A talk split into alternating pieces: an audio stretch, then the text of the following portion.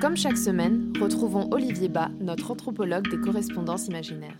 Pour la série Bardot, qu'ils ont réalisée pour France Télévisions, Christopher Thompson et sa mère Danielle souhaitaient intégrer dans l'épisode 3 cette carte postale datée du 5 août 1962, écrite par Brigitte Bardot à l'attention de Marilyn Monroe, 12 305 Fifth Helena Drive, Brentwood, 90049, Los Angeles, USA. C'est donc tout naturellement qui me l'ont confié afin d'en vérifier l'authenticité.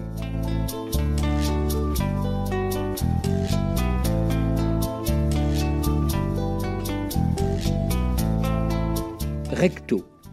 Prise de la mer sous un ciel bleu immaculé, on découvre la Madrague, cet ancien hangar à bateau devenu la maison la plus célèbre de Saint-Tropez, où vit depuis 1958 Brigitte Bardot. Cachée par quelques bateaux qui mouillent devant, bordés de murs, entourés de pins parasols, on distingue ses stores et ses volets bleus et l'on devine sa piscine. Sur la plage abandonnée, coquillages et crustacés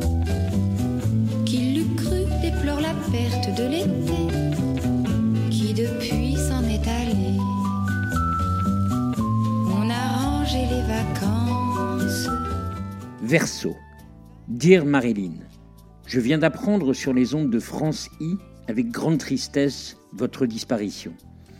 Je vous écris aujourd'hui pour vous dire que je regrette de ne pas avoir osé vous adresser la parole ce 29 octobre 1956 qui restera notre seule et unique rencontre.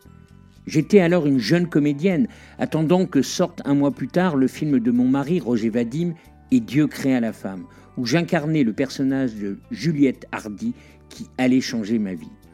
Vous étiez la plus grande star de l'époque, tout juste auréolée de votre rôle de Lorelai Lee dans Sept ans de réflexion, sorti l'année précédente.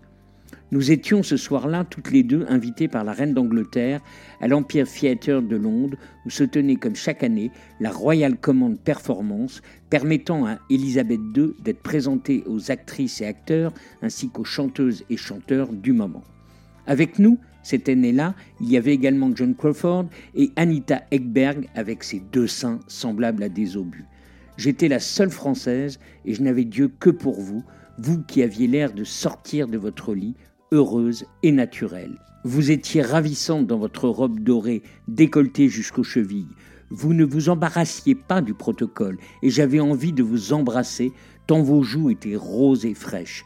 En attendant la venue de la Queen, avant de lui faire la révérence, je suis allé au Ladies' Room et c'est là où je vous ai vu. Vous étiez assise devant la glace en train de vous remaquiller. Quand je suis passé derrière vous, vous avez levé les yeux et nos regards se sont croisés quelques secondes à peine dans le miroir, et nous nous sommes souris. Cela n'a duré qu'un court instant, mais reste un souvenir très émouvant pour moi. Votre regard fut presque comme une caresse. D'après ce qu'ils ont dit à la radio, j'ai très peur que vous vous soyez suicidé, comme je l'ai tenté par deux fois dans ma vie, la dernière, le jour de mon anniversaire, il y a deux ans maintenant. Je vous aime et vous attends à la madrague pour faire taire ces imbéciles de journalistes qui essaye de nous opposer. Grosse bise.